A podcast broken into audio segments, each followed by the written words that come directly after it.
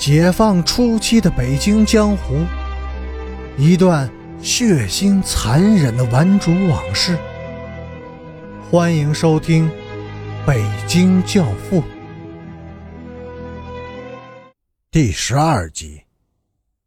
天阴沉沉的，大团的乌云翻滚着涌来，层层叠叠的压迫在头顶上。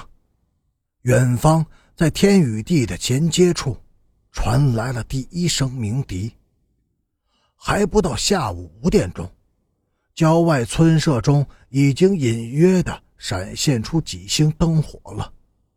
那些低平的农舍，仿佛是大海中的一只只小舟，静谧、祥和且稳定。顷刻间，大雨从天上倾泻下来，田野立刻变成了白花花的汪洋。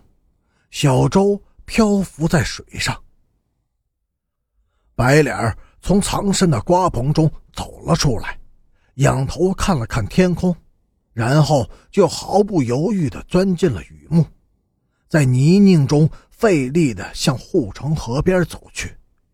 他没有雨具，湿透了的衣服贴在皮肉上，冰凉；化了脓的伤口却像火烧似的疼。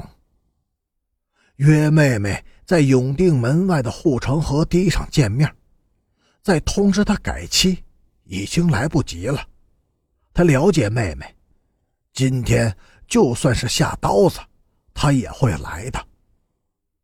走了很久，摔了很多的跟头，当远远的能看见河堤时，他已经一步也走不动了。过一道田埂时，他又跌倒了。很久也没有能爬起来，他静静地趴在泥水中，喘了口气，抬起头来，白花花的雨水从他的眼前流向远方，水面上漂浮着枯枝和败叶。他也想变成一片叶子，随波而去，飘向那永无人知的远方。虽然孤独，但是。却有了永久的归宿。在北城什刹海沿岸的那幢小屋子里，也是汪洋中的一只小舟。土匪知道，这只小舟已经不能再保护自己了，在这里一刻也不能再停留了。他早就清楚，自己走的这条路将通向何处，路。总有一天会走到头的，这一天就这样无声无息的到来了。那个原来的马便，后来当了传达室工人的老人，忧郁的看着儿子。儿子看不起他，从来就没有叫过他一声爸爸。但是他与儿子的心是相通的，而不同的是。他能够低着头生活，而儿子却偏要抬起头来。还有一个人也在屋子里，这是个十六岁的少年，个子不高，瘦瘦的，稚气中透出一种坚毅的机智，两只细细的眼睛里闪出穿透力极强的目光。现在，少年的这双眼睛已经看明白了一切。少年的家就住在附近。今天他要送他称之为大哥的人去密居地。此刻他知趣的走出了屋去，外面雨正急骤的倾泻着。在临走前的一瞬间，儿子忽然产生一种强烈的愿望，给老人鞠个躬，叫一声爸爸。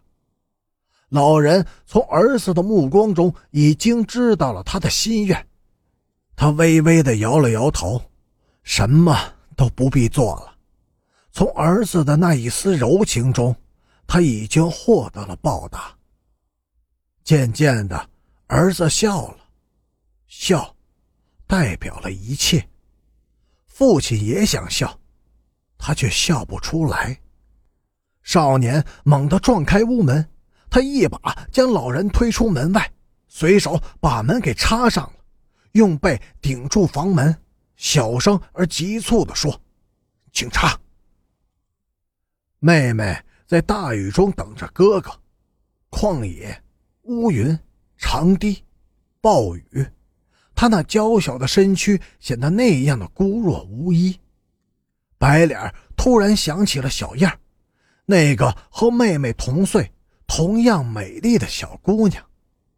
就是在这里，在这护城河堤上，小燕的惨叫声再一次在他的耳骨中响起，哀怨、凄厉，刺人心魄。妹妹，你的命运会是怎样的呢？她哭了，雨水冲刷着泪水流进了嘴里，他大口大口的吞进肚子，自己的泪水。必须要自己咽进去。妹妹看见了哥哥，高兴的跑了过来。她滑了一跤，爬起来还是跑。哥哥却看不见妹妹，雨水和泪水遮住了他的眼睛，看不清，什么也看不清。哥，你怎么了？伤口好些了吗？他的嘴唇哆嗦着。好久，什么也说不出来。突然，他抬起手，狠狠的打了妹妹一记耳光。我不是你哥哥，你没有哥哥。从小到大，他从来没有动过妹妹一个指头。警察敲响房屋的同时，土匪已经打开了后窗，窗外隔着二十几米的雨幕。就是翻滚着波浪的什刹海，少年一把拉住了土匪，我先出去。他跳了出去，在窗下滑了一下，跌倒了，又爬了起来，然后沿着岸边向西猛跑。他跑得极快，像猫似的，一窜一跳的。从窗外两侧包抄过来的警察汇合在一起。向他的方向追去。